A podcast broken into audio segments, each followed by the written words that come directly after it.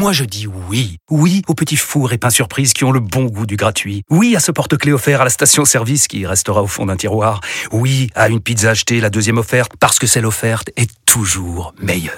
On préfère tous quand c'est gratuit. Chez Skoda, profitez de deux mois de loyer offert sur une sélection de modèles jusqu'au 31 mars. Portes ouvertes ce week-end.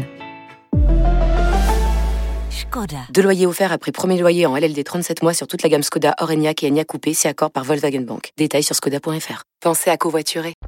Vous écoutez RMC. Voilà, on va parler un peu de sensualité ce matin. C'est très sensuel. Avec euh, Michel Houellebecq, Michel Houellebecq. qui donc sort un bouquin qui comporte des passages érotiques, ce qui fait évidemment réagir un de ses rivaux littéraires, Bruno Le Maire. Écoutez, je ne suis pas jaloux. Michel Houellebecq est un grand écrivain, mais je pense avoir imposé mon style en rendant ses lettres de noblesse au renflement brun. Dilaté. En tout cas, vous êtes gâtés, mesdames, ce mois-ci. C'est 50 nuances de cheveux gris dans les librairies. Sensuellement vôtre, Bruno. Houellebecq raconte qu'il a essayé de faire interdire son film au motif que le contrat était illicite car il était déprimé et qu'il avait bu lors Ah. de la signature. Donc pas tout à fait lui-même. Et Pierre, avocat à Juvisy, nous dit Oui, ça peut tous nous arriver. Vous êtes déprimé et alcoolisé. Et à ce moment-là, un réalisateur de films porno hollandais s'approche de vous subtilement et vous demande de signer un contrat. Ne le faites pas. Une fois que vous avez signé, c'est mort. Vous êtes obligé d'être tout nu.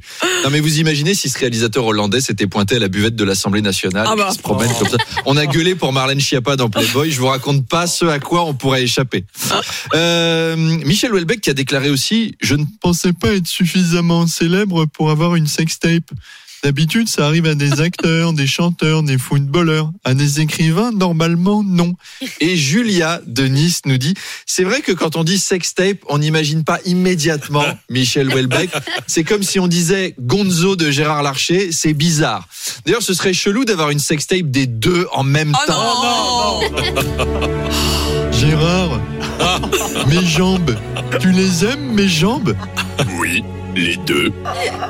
Et mes dents, tu les aimes, mes dents Oui, les deux. Et toi, tu aimes mon menton Oui, les trois. Voilà, sur cette image glamour, je vous dis à tout à l'heure.